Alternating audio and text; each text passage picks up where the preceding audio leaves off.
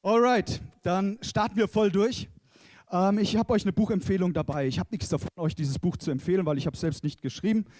Äh, es kommt von Mike Ashcraft, vielleicht ist dem einen oder anderen schon bekannt. Dieses Buch heißt Ein Wort und Gott verändert dein Leben. So sieht das aus.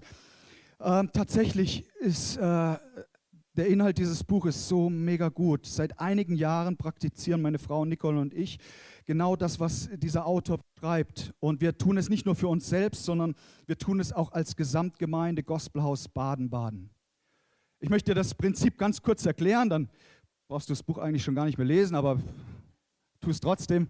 Es geht darum, dass man am Jahresanfang ähm, sich Gedanken macht, und zwar nicht über gute Vorsätze, weil gute Vorsätze verglühen manchmal so schnell wie eine Silvesterrakete im Himmel. Es geht äh, darum, nicht äh, mit guten Vorsätzen, die ja meistens das Negative betonen in einem Leben, sondern es geht darum, ein Wort zu erwählen, zu erbeten, von Gott zu empfangen, das einen durch ein Jahr hindurchträgt. Und dann beginnt man eben mit, mit einer ganzen Reihe von Wörtern und dann äh, betet man sich dadurch, bis man dieses eine Wort empfängt. Am Jahresanfang habe ich das genauso gemacht und äh, es fiel mir etwas schwer. Ich wusste nicht, in welche Richtung es geht. Und dann äh, habe ich die Jahreslosung gesehen. Und im Lukas 6 heißt es, seid barmherzig, wie euer Vater im Himmel barmherzig ist. Und das hat mich zunächst nicht sehr angesprochen, aber dann kam dieses Wort Barmherzigkeit und ich habe mich mal damit beschäftigt und auseinandergesetzt. Jetzt ist das ein sehr altes Wort und viele Leute können vielleicht damit nicht so viel anfangen. Aber ich glaube, dass das sehr, sehr prophetisch war für dieses Jahr. Jetzt erst im Rückblick merke ich, wie bedeutungsvoll dieses Wort Barmherzigkeit für mich war.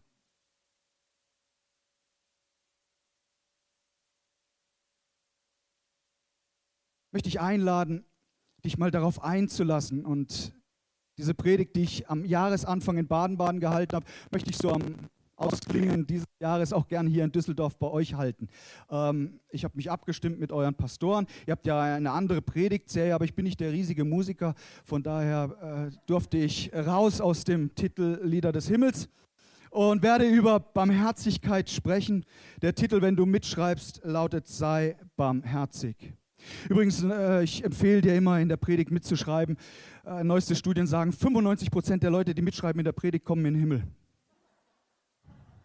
Von daher wäre es schon cool.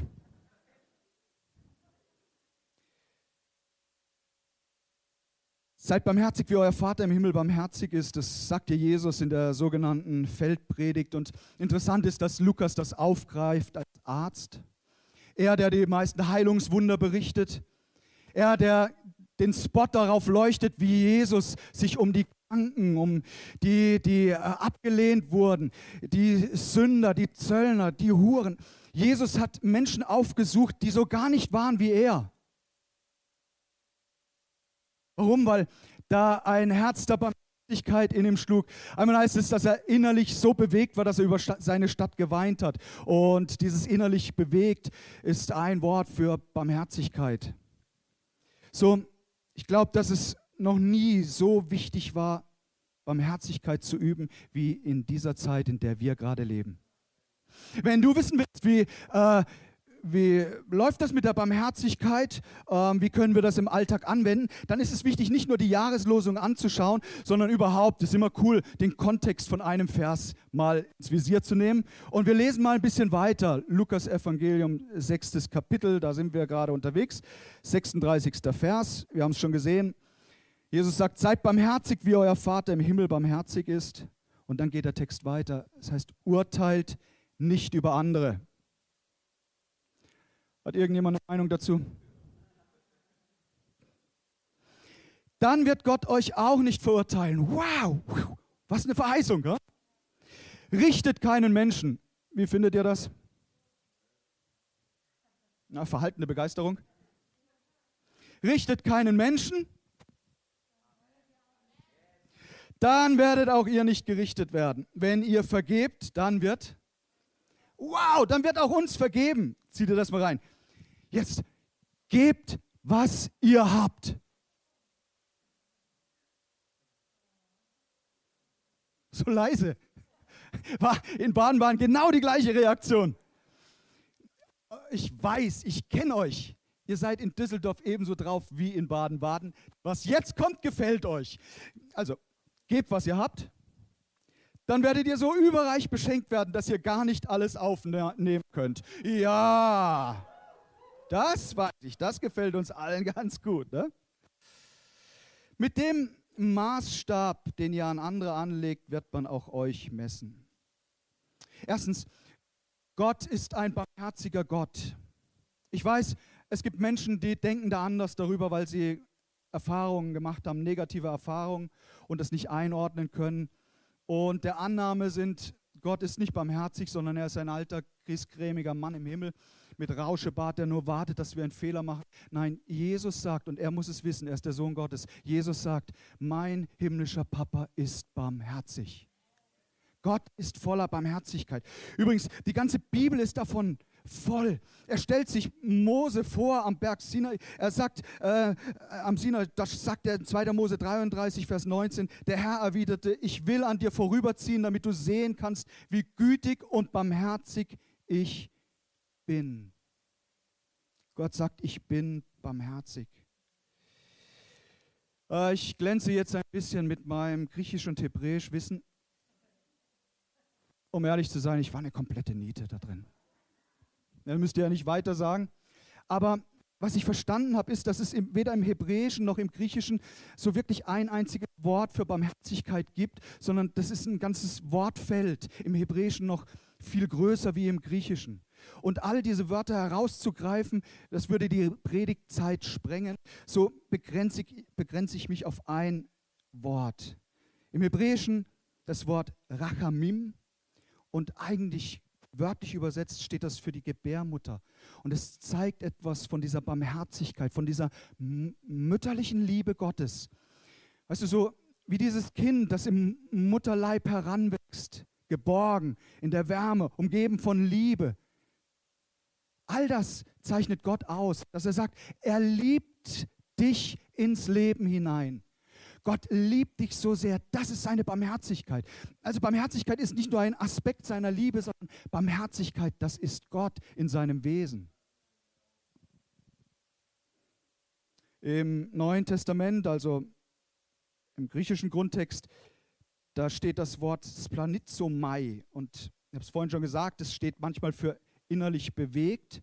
Aber eigentlich, genau genommen, meint dieses Wort die Inneren, die Eingeweide. Und vielleicht kennst du den Ausdruck, jemand hat mir das Herz gebrochen. Der ein oder andere Jugendliche wird da sitzen, ja.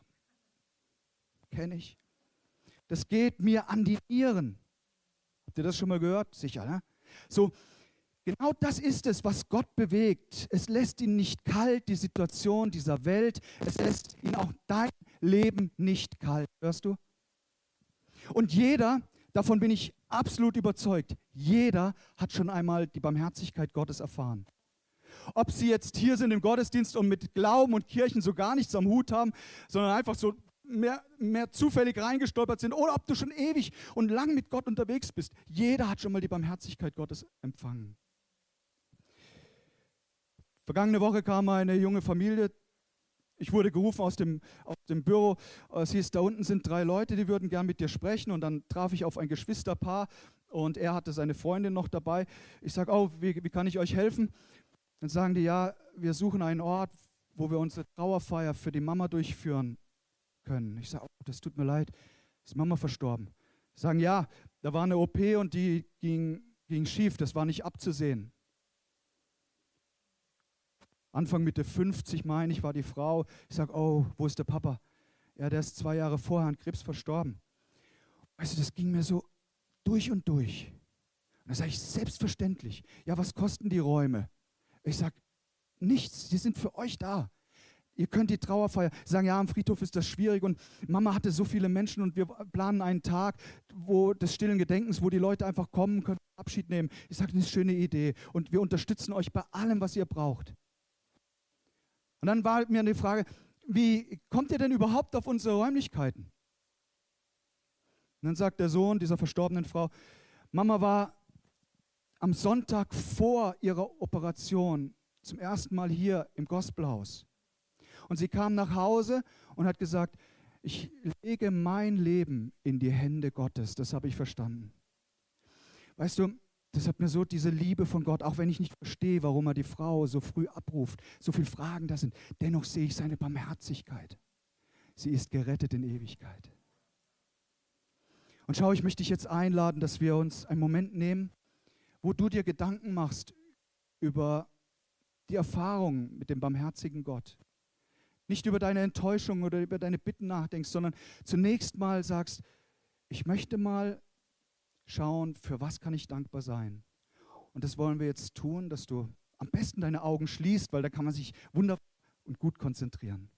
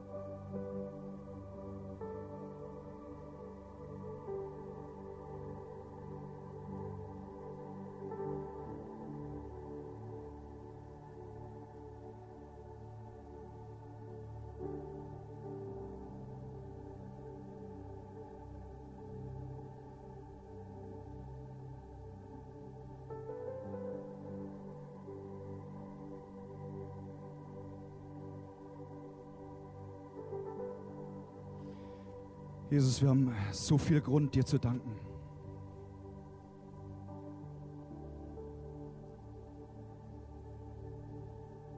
Danke für die Vergebung unserer Schuld. Danke, dass du uns angenommen hast.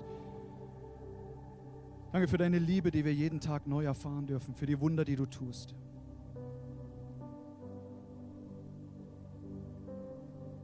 Danke, dass wir einander haben, Herr, dass wir nicht alleine in diese Welt gestellt sind Danke für deine Kirche auch hier in dieser Stadt.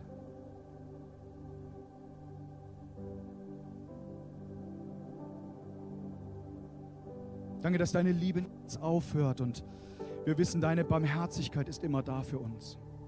Du lehnst niemanden ab, das hast du nie getan, hast immer offene Arme gehabt. Und du hast sie in Ewigkeit. Und wir wollen nicht aufhören, dir zu danken weil Dankbarkeit ist ein Türöffner für die vielen Dinge. Ich bete, Herr, dass du jedem Einzelnen von uns immer ein dankbares Herz erhältst, ein weiches Herz, das nicht hart wird. Und dass wir immer auf dich schauen, weil du bist der Gott der Barmherzigkeit. In Jesu Namen. Amen.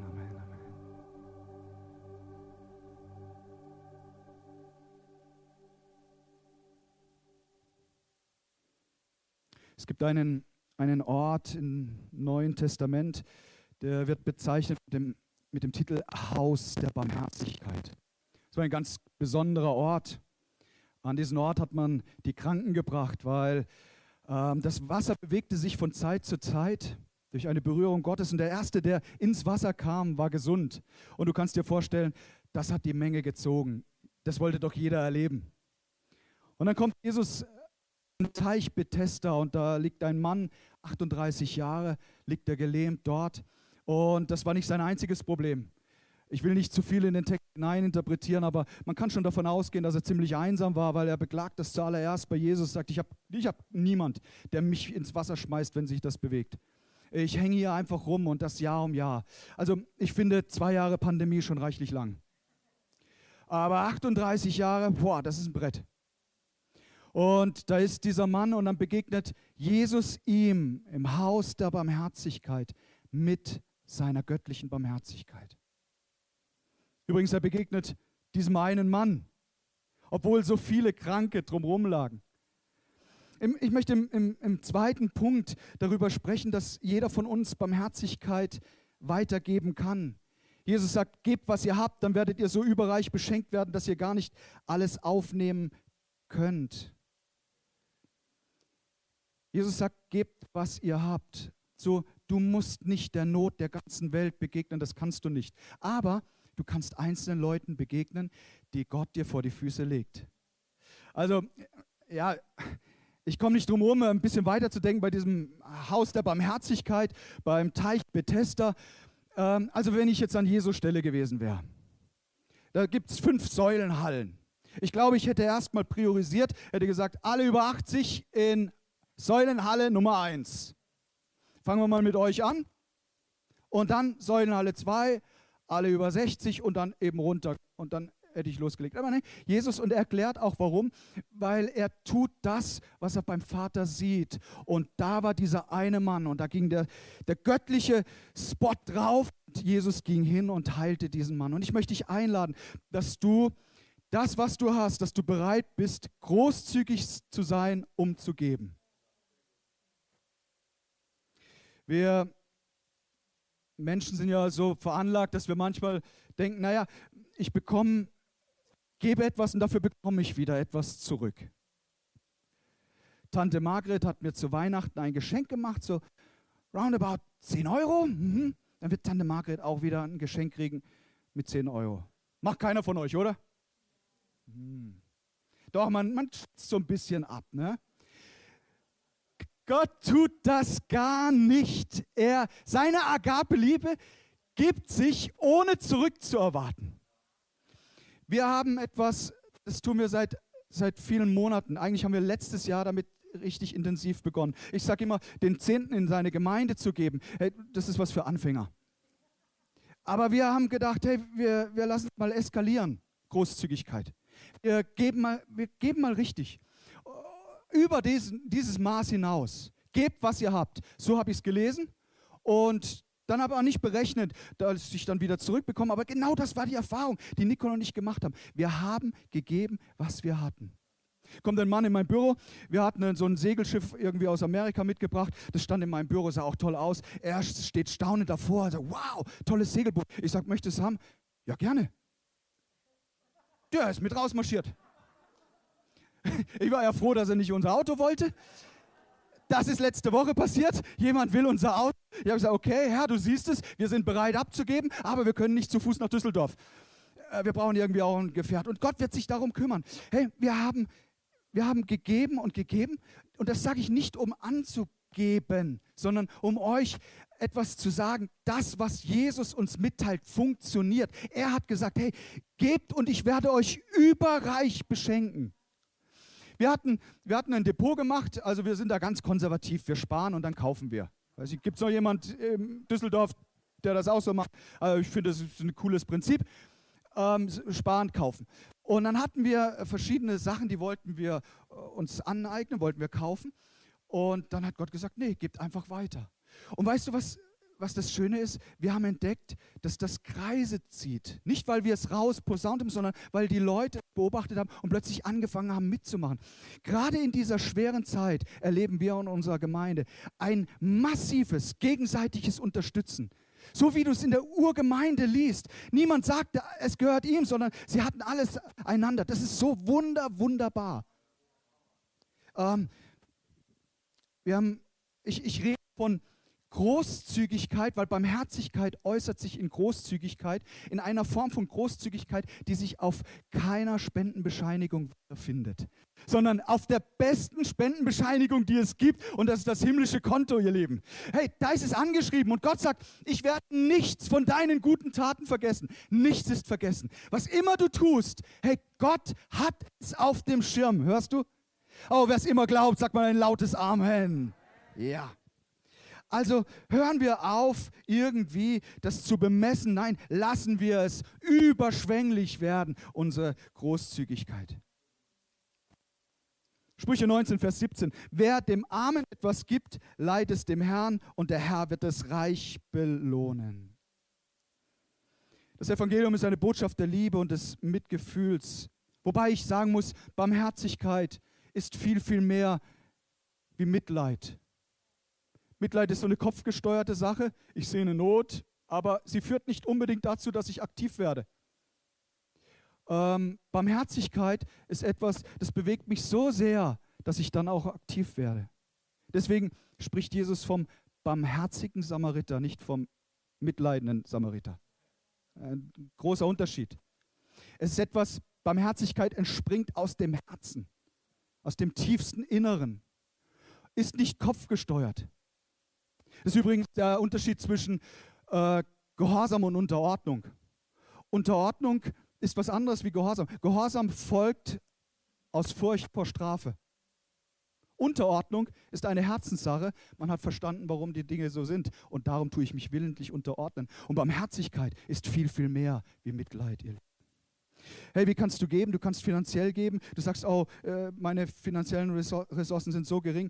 Nein, du kannst dich selbst einsetzen. Hey, es gibt so viele Möglichkeiten, wie du helfen kannst. Ähm, bei uns war eine ältere Dame, die hat so Hilfe gebraucht in ihrem Zuhause. Es äh, ist nicht gleich aufgefallen, aber über die Jahre hat sich das alles irgendwie so aufgestaut. Und es war ihr dann auch peinlich und plötzlich kommt eine Kleingruppe und sagt, hey, können wir dir helfen? Und fängt an, ihre ganze, ihr ganzes Haus rund zu erneuern. Hey, das ist so schön.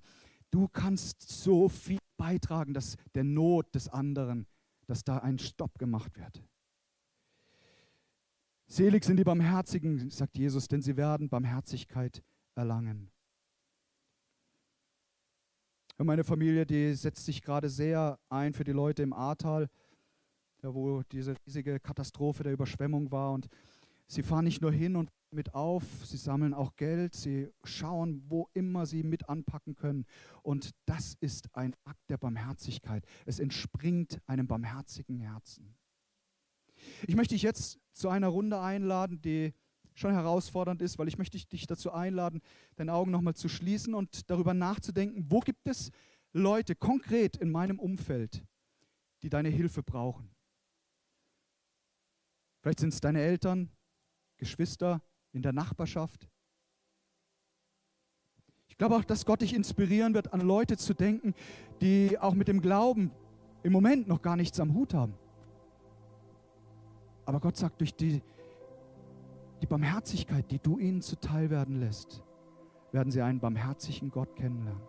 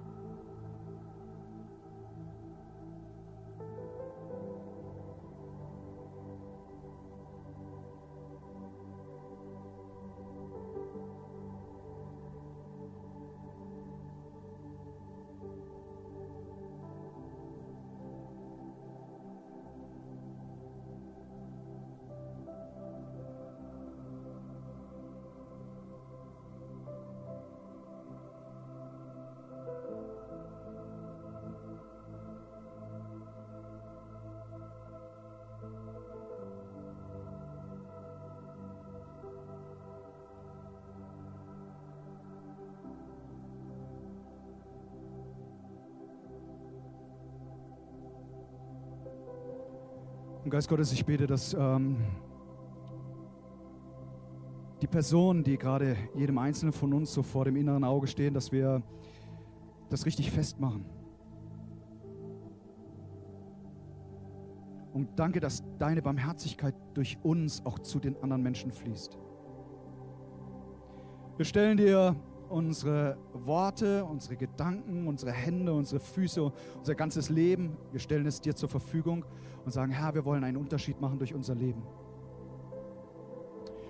In Jesu Namen. Amen. Amen. Du sagst, das ist ja gut. Ich habe äh, gedankt äh, für Barmherzigkeit, die mir widerfahren ist. Ich habe mir gerade Gedanken gemacht darüber, wem kann ich Barmherzigkeit zuteil werden lassen. Und du sagst, ja, ähm, wo bleibe ich auf der Strecke? Ich möchte es dir sagen. Jetzt, hier und jetzt, weil ich weiß, jeder hier im Raum braucht Barmherzigkeit in seinem eigenen Leben hat Situationen, die sofort aufploppen, wenn du das hörst und sagst, oh, da ist ein Gott, der helfen kann und will. Und ich weiß, dass du hier bist und sagst, ich habe eine bestimmte Situation, ich brauche Gottes Barmherzigkeit. Schaut mal, was, was Jesus darüber sagt. Er sagt, urteilt nicht über andere, dann wird Gott euch nicht verurteilen. Oh, wow, was für ein Megapunkt in dieser Zeit.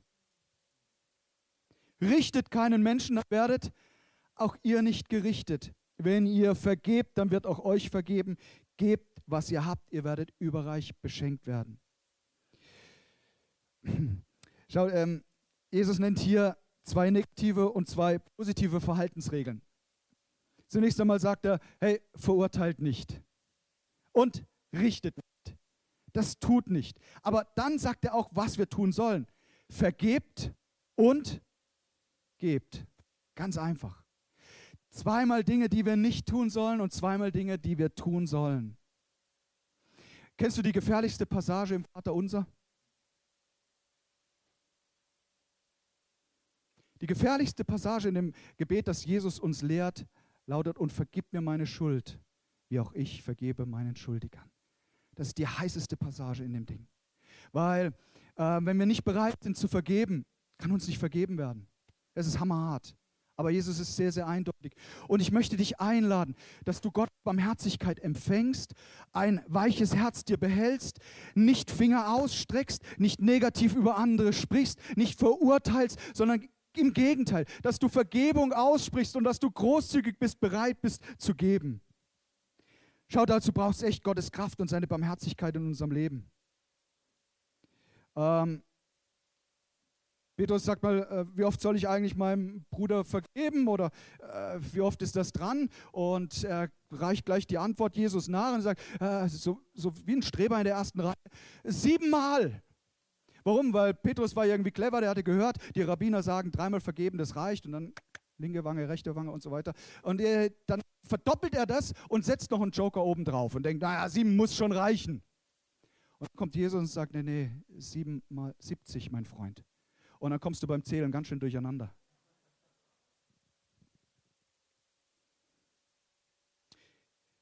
Vielleicht gibt es Situationen in deinem Leben, wo du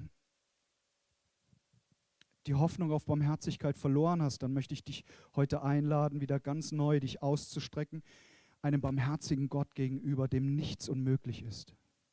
Hey, wir glauben an einen Gott, der Wunder tut auch in deinem Leben.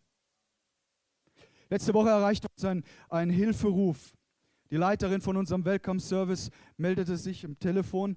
Sie hatte ihre Nachbarin mitgebracht zum Ladies Dream Day. Wir haben das ein, zwei Mal im Jahr, ein Treffen nur für die Ladies und dann einen ganzen Tag. Und sie brachte eben, wie gesagt, die Nachbarin mit.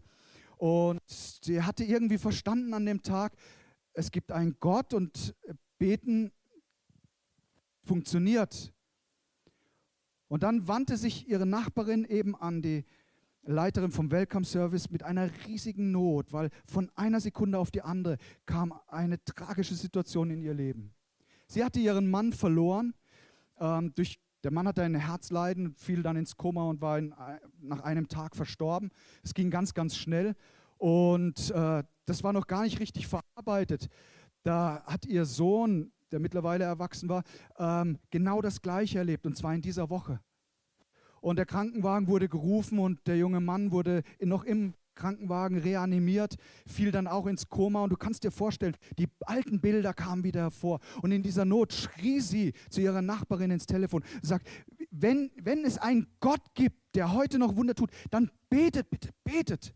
Und äh, dann ging die Telefonkette los und wir haben uns ins Zeug gelegt. Nicole und ich waren gerade im Auto. Hey, wir haben den Himmel bestürmt, wir haben alle gebetet, alle haben gerungen, immer wieder, dass Gott ein Wunder tut. Ähm, ein Tag nachdem diese Gebetsaktion losging, ist dieser junge Mann aus dem Koma wieder erwacht. Die Ärzte sagen, es ist ein Wunder, nichts anderes wie ein Wunder. Kommt, wir, wir, wir danken Gott mal dafür. Am Sonntag war die Frau mit, äh, mit der Schwiegertochter, mit der anderen Nachbarin, die kamen alle in den Gottesdienst, um Danke zu sagen. Ist das schön, wenn man ein Wunder erlebt, auch Danke zu sagen? Ja, einer von zehn hat es begriffen.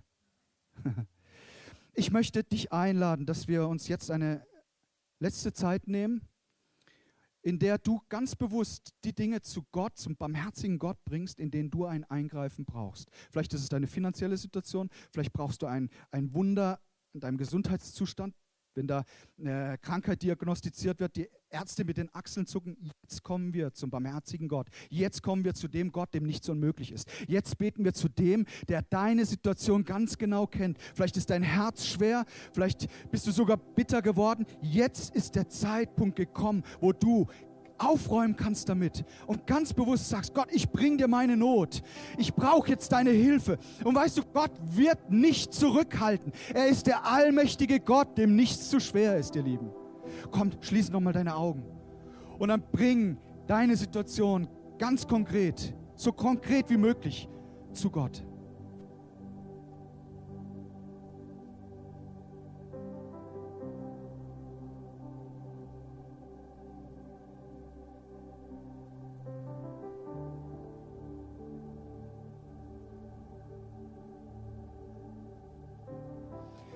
Und werden wir die Zeit nutzen, jetzt wirklich unser Herz bei Gott auszuschütten, unsere Augen geschlossen sind, niemand umherschaut. Ich möchte es so gern Gelegenheit geben, wenn Sie hier sind und sagen, ich weiß nicht, ob mein Leben gerettet ist in Ewigkeit. Aber ich habe heute verstanden, es gibt einen barmherzigen Gott, der mein Leben ganz genau sieht, mich kennt.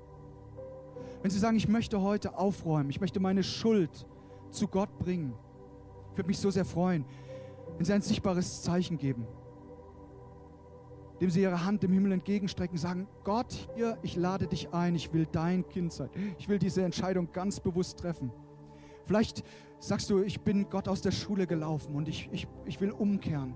Ich will ganz neu mein Leben ihm weihen. Dann bist auch du eingeladen, deine Hand dem Himmel entgegenzustrecken und zu sagen, hier bin ich. Ich gebe mein Leben heute ganz bewusst in die Hände des allmächtigen Gottes. Vielen Dank, Dankeschön. Ich frage, ob noch jemand hier ist, den das betrifft.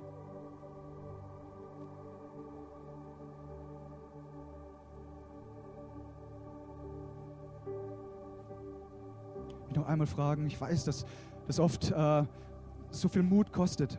Aber wenn Sie, wenn du hier bist und sagst, heute möchte ich mein Leben komplett in die Hände Gottes geben, dann lade ich dich ein, deine Hand dem Himmel entgegenzustrecken und zu signalisieren, hier bin ich, vielen Dank. Wunderbar. Kommt, wir wollen zusammen aufstehen.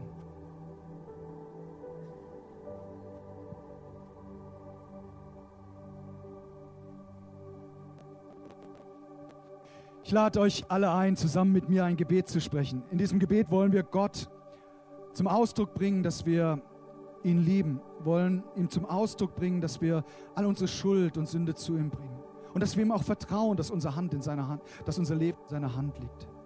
Wenn du das möchtest, dann bet doch zusammen mit mir. Herr Jesus Christus, ich gebe dir mein ganzes Leben. Vergib mir meine Schuld Reinige du mich von allem Bösen. Begegne mir mit deiner Barmherzigkeit. So wie ich den anderen mit Barmherzigkeit begegnen will. Danke, dass du Wunder tust. Dass du meine Gebete erhörst. Denn du, du bist der allmächtige Gott. In Jesu Namen. Amen, Amen, Amen, Amen. Komm, lass uns mal einen majestätischen Applaus zu Gott bringen.